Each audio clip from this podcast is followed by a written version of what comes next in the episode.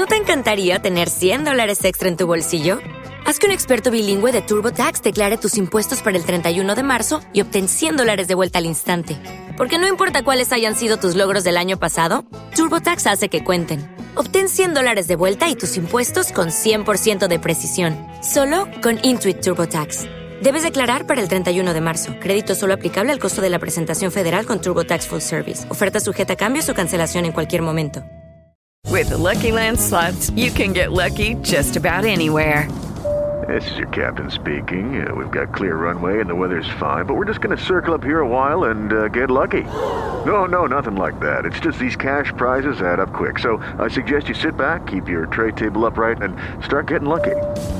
Play for free at LuckyLandSlots.com. Are you feeling lucky? No purchase necessary. Void where prohibited by law. 18 plus terms and conditions apply. See website for details. Cuando Jesús entró en Jerusalén montado en un burro, se identificó públicamente como el tan esperado rey mesiánico. Pero el rey que ahora viene a Jerusalén en la entrada triunfal, que es aclamado como el rey de los judíos, e incluso el epíteto rey de los judíos se coloca en su cruz, en su ejecución, es aquel que es el hijo de David y al mismo tiempo el Señor de David.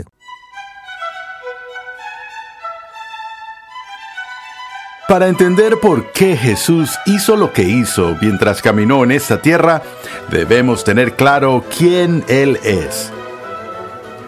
Bienvenido a Renovando tu Mente con el Dr. Arcis Sproul. Hoy continuamos con la séptima entrega de la serie de enseñanza ¿Qué hizo Jesús? En dos selecciones que abarcan los acontecimientos importantes de la vida de Jesús desde su infancia hasta su tentación en el desierto, pasando por la última cena y más allá. Arcis Sproul nos muestra que lo que Cristo hizo en la tierra es tan importante como lo que logró en la cruz. Recuerda que en nuestra página web renovandotumente.org puedes solicitar una guía de estudio gratuita de esta nueva serie para tu edificación personal o para usarla en grupos pequeños. Cuando el profeta Jesús de Nazaret de Galilea entró triunfalmente en Jerusalén, lo hizo en cumplimiento de una promesa del Antiguo Testamento de que el rey de Israel vendría a la ciudad montado en un burro. Acompáñame al salón de clases a escuchar al Dr. R.C. Sproul mientras examina los oficios mediadores de Jesús, no solo como nuestro profeta y rey, sino también como nuestro sumo sacerdote.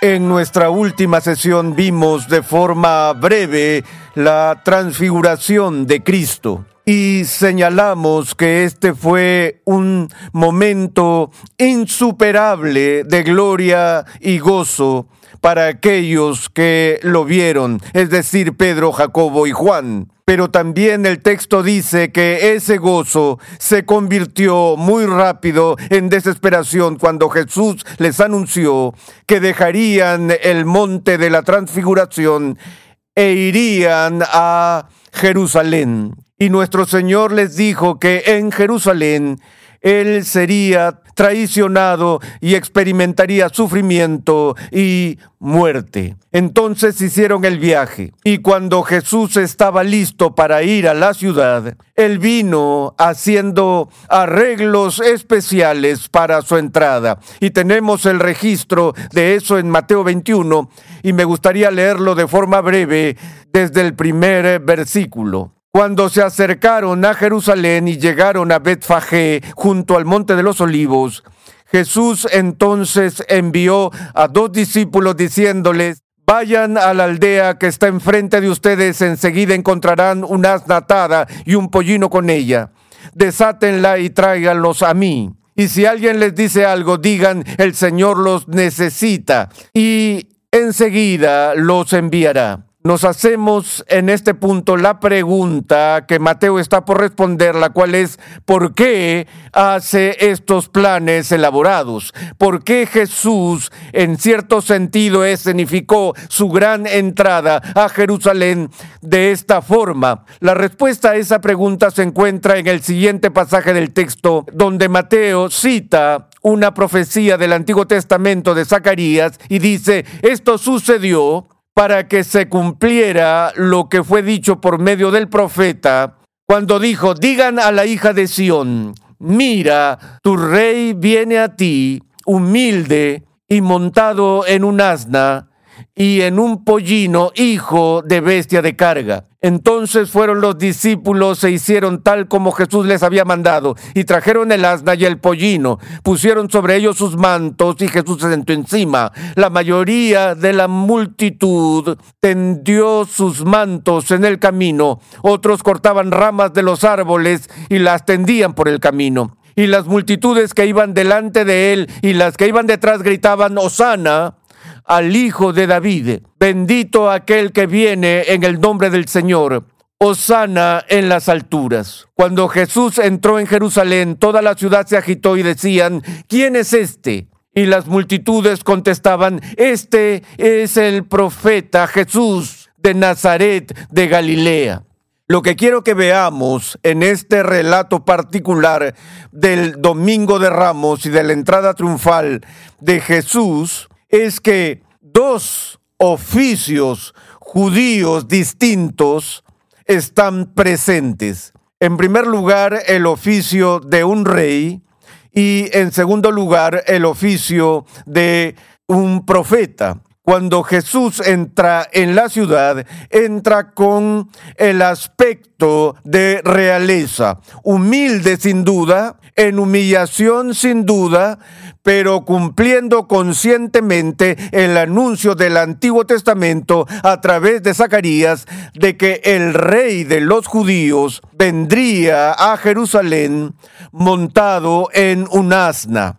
Ahora, en este punto, un secreto guardado con cuidado y que Jesús había mantenido en secreto con sus discípulos, ahora se hizo público. Cada vez que Jesús mencionaba durante su ministerio terrenal que Él era el Mesías, instruía a sus discípulos como lo había hecho en la transfiguración, no se lo digan a nadie. Llamamos a esto el secreto mesiánico. Y tenemos que adivinar por qué Jesús insistió en el carácter secreto de su vocación mesiánica y la suposición obvia es que él sabía que la gente tenía una comprensión incorrecta de lo que el Mesías en realidad haría. La esperanza popular, la expectativa popular del Mesías que estaba por venir era la de un gran guerrero que derrocaría la opresión romana y liberaría al pueblo de Israel del yugo de Roma. Pero la comprensión que Jesús tenía del Mesías era mucho más profunda tomó todas las pistas de expectativa en las profecías del Antiguo Testamento y las unió en un retrato complejo de lo que significaría ser el Mesías. Y el elemento que era el más importante ahí era el elemento de ser un siervo humilde que sufriría el retrato de Isaías del Mesías en los últimos capítulos de ese libro era el retrato del siervo sufriente. Y eso no era popular ni atractivo para el público, por lo que Jesús había mantenido su identidad en secreto hasta ahora. Ahora el manto que lo ocultaba es quitado y Jesús ahora, cumpliendo claramente la profecía del Antiguo Testamento, entra en la ciudad en una procesión triunfal que indica su posición de realeza. Y cuando la gente dijo, ¿quién es este que viene de esta manera? Cuando la gente gritaba, bendito aquel que viene en el nombre del Señor, una de las respuestas que se dio fue, este es el profeta Jesús de Nazaret en Galilea. Así que vemos dos elementos de la obra de Jesús que se mencionan en este pasaje en particular, su obra como rey y su obra como profeta. Pero si vemos más allá en el Nuevo Testamento, entendemos que no hay solo dos oficios que Jesús cumple, sino que hay tres. Y esos tres oficios los llamamos en teología el munus triplex. es decir, el triple oficio de Jesús. Y los tres oficios que Él está llamado a cumplir en su obra son los oficios de profeta, sacerdote y rey.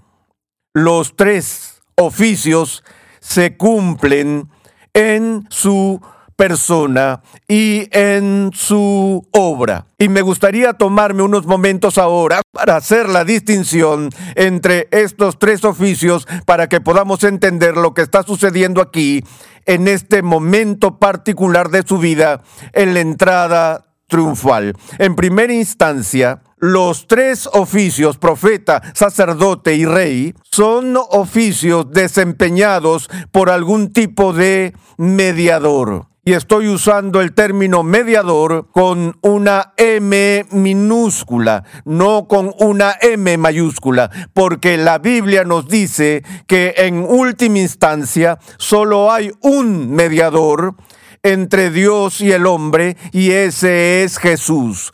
Cuando las escrituras dicen eso y hablan de la singularidad de Cristo como el mediador entre la humanidad y Dios, eso no excluye las formas inferiores de servicio mediador que funcionaban en los días del Antiguo Testamento en el oficio del profeta, el sacerdote y el rey.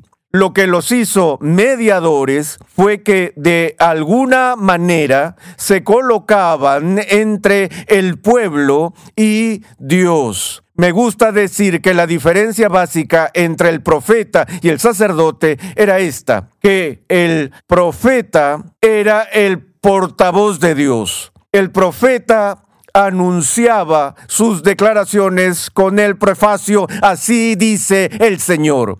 Los profetas fueron agentes de revelación. Dios puso su palabra en sus bocas y así ellos fueron los portavoces de Dios para el pueblo. Los sacerdotes, por otro lado, servían en un oficio regular y no en un oficio especial designado a través de un don como lo eran los profetas y tenían la función de llevar a cabo los deberes normales de la organización religiosa de Israel. Y las dos funciones, más que cualquier otra que realizaban, eran en primer lugar ofrecer sacrificios y en segundo lugar ofrecer oraciones. Por eso el sacerdote era el mediador del pueblo ante Dios. Si observan cómo funciona la actividad en la liturgia católica romana, verán que hay un momento en que el sacerdote eh, le da la espalda a la gente.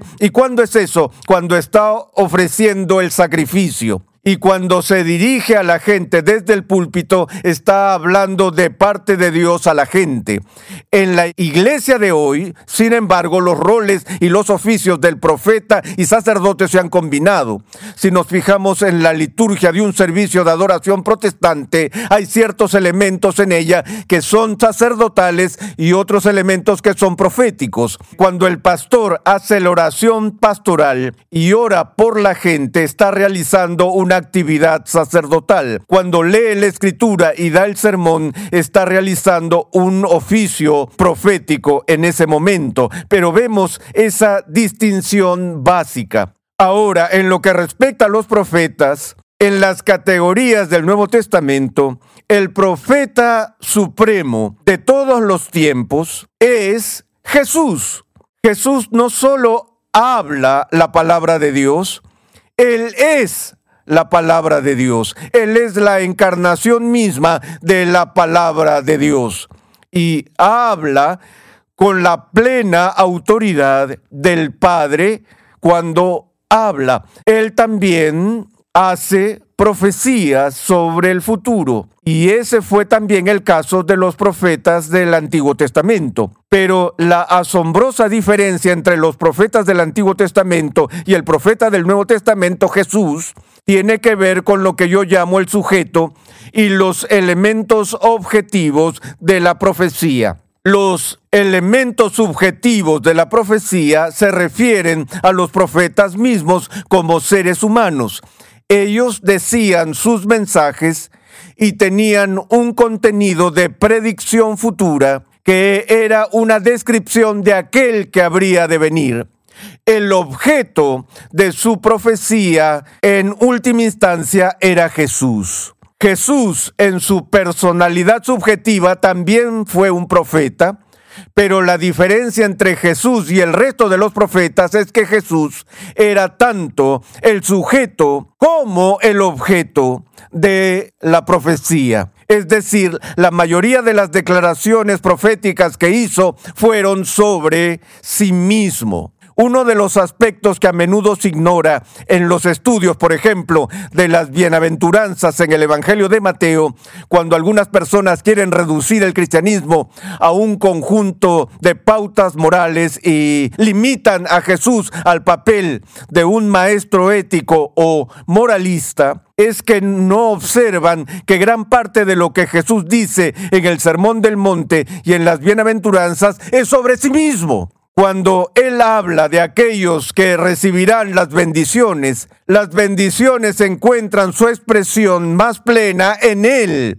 y en su reino. De modo que incluso allí en las bienaventuranzas Jesús está haciendo declaraciones sobre su propia obra personal en el reino de Dios. También vemos el sacerdocio y vemos que los sacerdotes también tenían una dimensión subjetiva y objetiva en su trabajo. Como personas que realizaban diversas tareas tenían su propia participación subjetiva en ella, pero ¿cuál era el objeto de su trabajo? El objetivo principal de la tarea sacerdotal era ofrecer sacrificios en favor del pueblo. Pero en Jesús el sacerdocio encuentra una vez más la unión del sujeto y del objeto, porque cuando Jesús ofrece el sacrificio, el sacrificio que Él ofrece es el sacrificio de sí mismo y todos los sacrificios que habían sido ofrecidos por los sacerdotes en el Antiguo Testamento eran en realidad simbólicos y eran meras sombras del sacrificio completo y perfecto que estaba por venir y que se ofrecería de una vez por todas. No repetimos los sacrificios de animales en la iglesia cristiana de hoy porque todo lo que el sacrificio de animales señaló se cumplió en el sacrificio perfecto de Jesús. De nuevo, Jesús no solo fue la persona o el sujeto que ofreció el sacrificio perfecto, sino que Él fue el objeto de su propio sacrificio porque se estaba sacrificando a sí mismo. Es muy importante que entendamos la obra de Jesús en este sentido porque el libro de Hebreos entra en gran detalle para hablar de Cristo como nuestro gran sumo sacerdote. Hablaremos con más profundidad sobre eso con respecto a la cruz y también con respecto a la ascensión y sucesión en el cielo.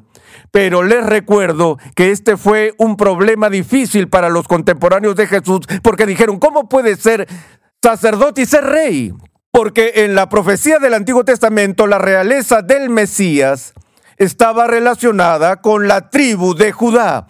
La promesa que Dios había hecho al pueblo de Israel de su futuro y perfecto rey, cuyo reino reinaría para siempre, era un rey que vendría de los lomos de David y que vendría de la tribu de Judá. Ya en las bendiciones de Jacob en el Antiguo Testamento, dijo que el cetro no se apartaría de Judá hasta que Silo viniera, por lo que el oficio de rey no fue dado a Simeón o Isaacar o Dan o Leví, sino más bien a la tribu de Judá. Y el Nuevo Testamento hace todo lo posible para demostrar que Jesús era de la tribu de Judá para que él fuera calificado para ser rey. Pero también se le llama sacerdote. ¿Cómo puede ser sacerdote y rey al mismo tiempo? Porque los sacerdotes eran de la tribu de Leví. En el sacerdocio arónico. Y por esto se nos da la respuesta en el libro de Hebreos cuando se nos dice que Jesús era un sacerdote según el orden de Melquisedec. Y el argumento que hace el autor de Hebreos es que el orden sacerdotal de Melquisedec era un orden de sacerdocio superior al del sacerdocio levítico. ¿Cómo hicieron ese argumento? Bueno, el autor de Hebreos dice que cuando Abraham conoció a este extraño hombre llamado Melquisedec, que era el rey de Salem, y su nombre significa rey de justicia, y Salem significa paz para que pudiera ser conocido como el rey de paz y el rey de justicia, que Melquisedec bendijo a Abraham y recibió diezmos de Abraham. En las categorías del Antiguo Testamento era el mayor quien bendecía al menor y el menor pagaba los diezmos al mayor. Y el autor de Hebreos dice, bueno, Leví ni siquiera había nacido todavía, y si Melquisedec es más grande que Abraham, y Leví es un descendiente de Abraham, haciendo a Abraham más grande que Leví, hagan los cálculos, sigan la lógica, asunto comprobado, Melquisedec es superior a Leví. Así que el oficio sacerdotal que Jesús cumple supera todo en el sacerdocio aarónico o levítico del Antiguo Testamento. Pero en esta ocasión, con la entrada triunfal, el énfasis está en el tercer oficio, que es el oficio de rey. Y de nuevo menciono el término mediador porque en la economía del Antiguo Testamento el rey no era autónomo. El rey no tenía autoridad suprema sino que el rey mismo estaba sujeto a la ley del rey, que se suponía que el rey debía mediar la ley justa de Dios para el pueblo y el rey mismo era responsable ante Dios por cómo llevaba a cabo su oficio. Por cierto, el Nuevo Testamento deja en claro que todos los funcionarios en el gobierno y la autoridad también están subordinados a la autoridad de Dios y serán juzgados por Dios por cómo llevan a cabo su oficio. Pero eso debía de haberse entendido con el Antiguo Testamento y lo que era tan atroz sobre la corrupción de los reyes, en particular en el reino del norte, era que buscaban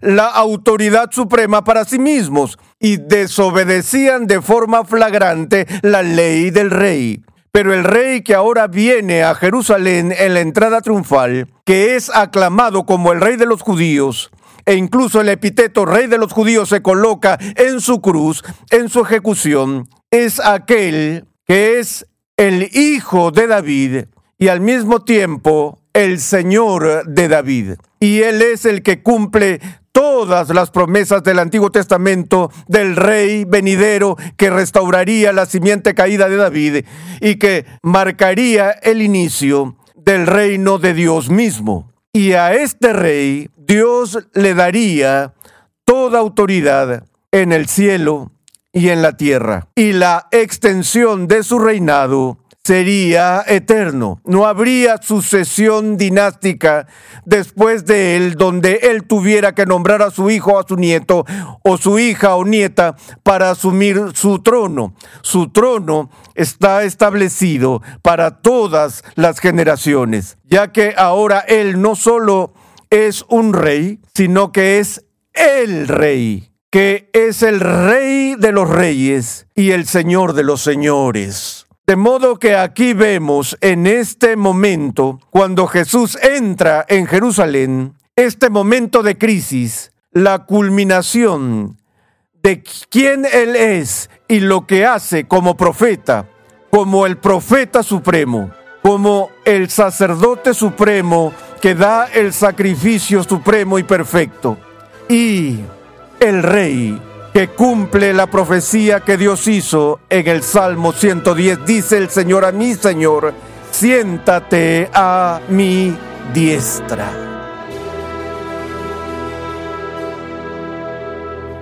Estás escuchando Renovando tu Mente y la serie del Dr. Arcis Sproul, ¿Qué hizo Jesús? En esta serie estamos observando la vida de Jesús y examinando el significado de su ministerio terrenal.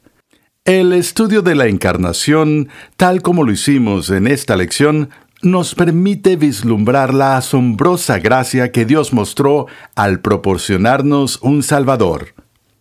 Te invitamos a visitar nuestra página web renovandotumente.org, donde podrás solicitar gratuitamente la guía de estudio de esta serie.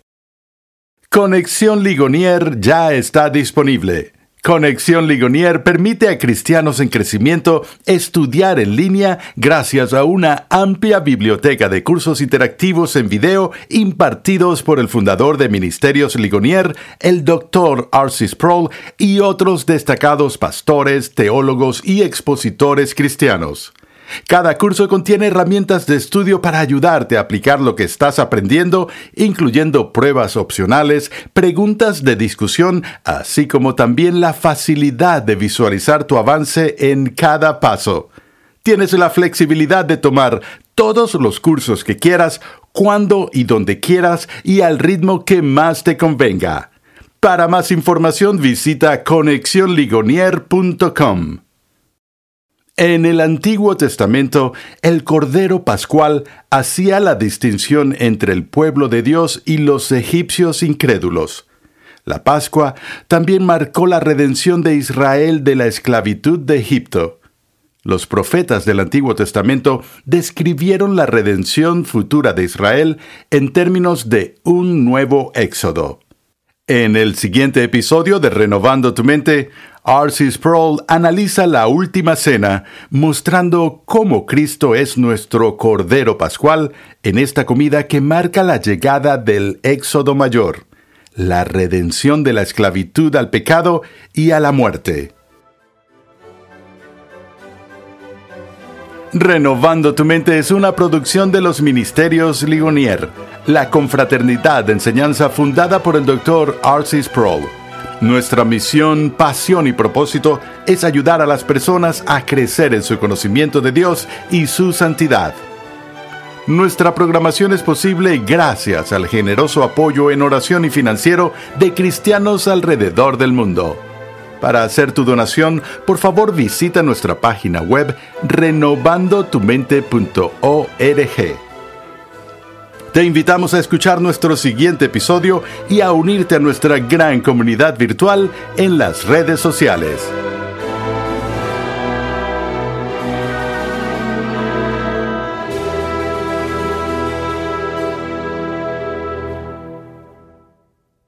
With the Lucky Land slots, you can get lucky just about anywhere. This is your captain speaking. Uh, we've got clear runway and the weather's fine, but we're just going to circle up here a while and uh, get lucky. No, no, nothing like that. It's just these cash prizes add up quick. So I suggest you sit back, keep your tray table upright, and start getting lucky. Play for free at LuckyLandSlots.com. Are you feeling lucky? No purchase necessary. Void where prohibited by law. 18 plus terms and conditions apply. See website for details.